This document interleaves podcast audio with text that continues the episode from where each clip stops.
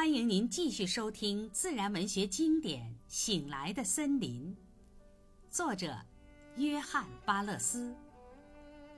第六章：漫步桦树林。当第一抹淡淡的晨光出现时，一只棕林冬在离我们几十米远处放开歌喉。不久。当灰色的晨光渐渐地开始围绕着我们时，林中处处爆发出冬类那震撼人心的歌声。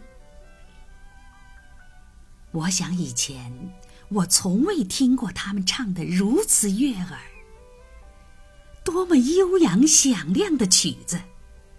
它是对我们所经历的挫折给予的极大安慰。这是鸟儿一天中的第一件事情。在它们的晨曲之前，虫子是安全的。据我判断，鸟儿在离地面几英尺处栖息。事实上，无论在任何情况下，鸟都是在它筑巢的地方栖息。棕林东。如同眼下的情景，居住在林中的第一层。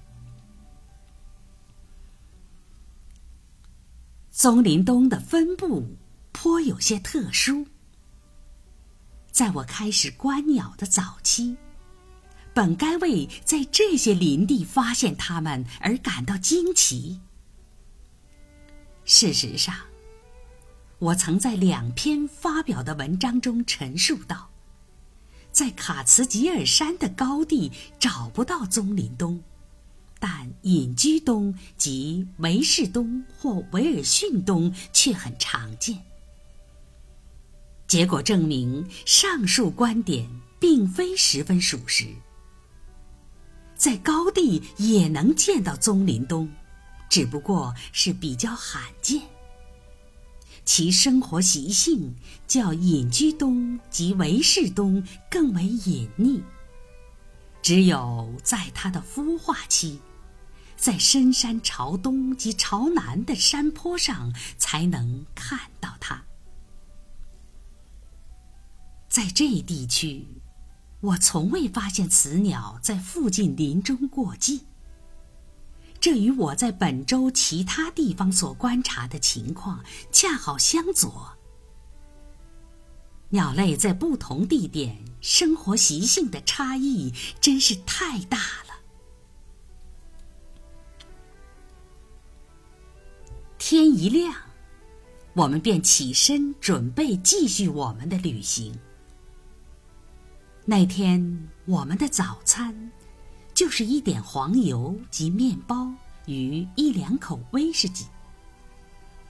面包与酒的注量极为有限，我们想多留一点，以救没有找到鳟鱼前的燃眉之急。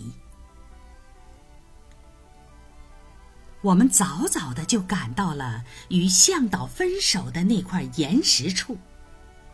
充满疑虑的环顾着四周茂密无路的森林。眼下，在误入歧途之后，在路途迷茫的情况下，仅凭我们自己的判断力重新上路，这可是个应当慎之又慎的举措。这些山的山顶。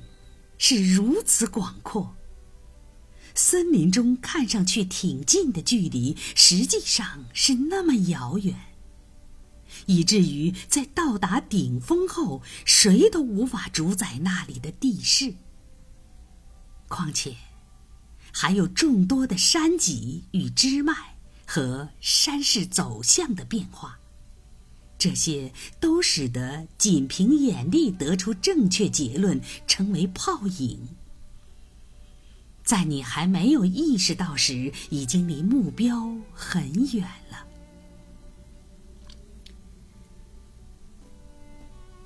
此时，我想起来，我认识的一个年轻农民给我讲述的一件事情。他曾在没有向导也没有路的情况下，在这片地区的中心地带走了一整天，准确无误的抵达目的地。他当时一直在卡勒昆一带剥树皮，此地的树皮远近闻名。在包够树皮之后，他想直接回到位于枯西的家，而不是像往常那样绕道而行。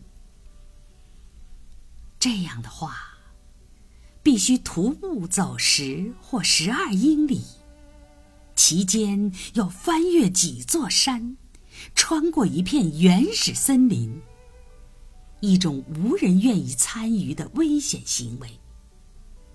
甚至连熟悉那一带地形的老猎人都劝他不要走这条路，并告诫他，此行必败无疑。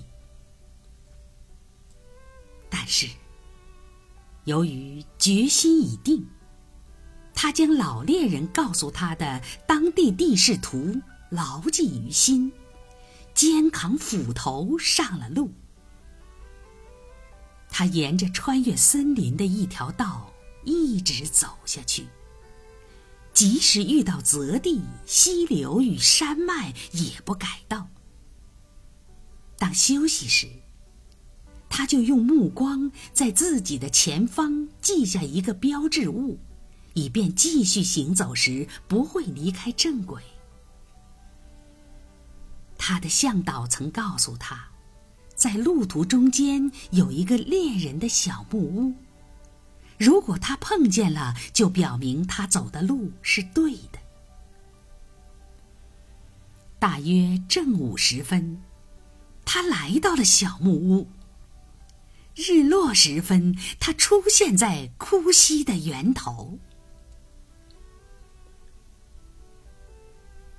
由于没有找到那行有标志的树木。我们犹疑不决地向左边的高地走去，并在经过的树木上做了标记。我们不敢走下坡路，唯恐下山下得太快，因为对我们的有利地形就是高地。浓雾降临，使得我们更为迷惑。但我们依然继续前进，攀登山壁，穿越羊齿林。大约两小时之后，我们在一条小溪边停下，在下方围绕山中高地的一道巨大的石壁下，找到了小溪的源头。此地有一片宽阔的平地。桦树林长得十分茂密，树身巨大无比，